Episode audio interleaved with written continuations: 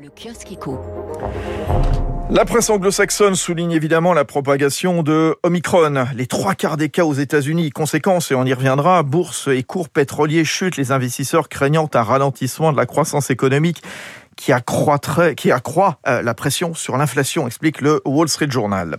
Et dans ce contexte, réflexion bien sûr en France sur le pass sanitaire en entreprise, à la une des échos. Nouveau front de la bataille sanitaire. Opposé à une telle mesure, les partenaires sociaux sont sortis avec plus de questions que de réponses d'une réunion de consultation hier matin avec Elisabeth Borne, la ministre du Travail.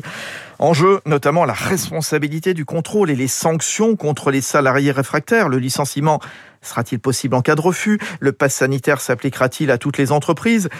Des difficultés, en effet, et d'ailleurs dans l'opinion, Olivier Bacusa explique que le gouvernement devra tirer les enseignements de l'exemple italien où l'entrée en vigueur du pass sanitaire en entreprise, très impopulaire, s'est traduite par une forte hausse du nombre d'arrêts maladie, une stratégie de contournement permettant de continuer de percevoir son salaire.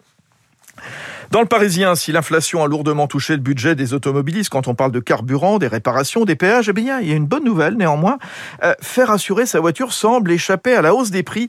Les primes diminuent enfin. La moyenne est de 641 euros par an selon le Lynx, le comparateur en ligne d'assurance, une prime qui diminue pour la première fois après quatre années de hausse consécutive, moins 1,3% en 2021, c'est-à-dire 9 euros de moins comparé à l'année dernière. Alors évidemment, il y a de fortes disparités régionales, PACA, l'Île-de-France et Auvergne-Rhône-Alpes étant parmi les régions les plus chères.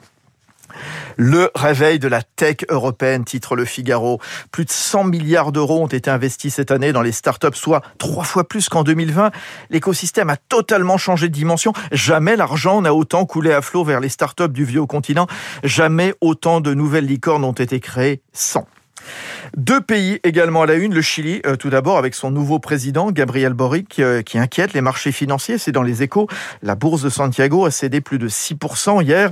Et dans son portrait, Henri Gibier raconte que lorsqu'il remporta les primaires populaires, ce juriste tombé très tôt dans la politique improvisa une variation sur le mon ennemi, c'est la finance. Vous vous en souvenez de François Hollande, en expliquant qu'il allait faire en sorte que le Chili, après avoir été le berceau du néolibéralisme, en devienne la tombe.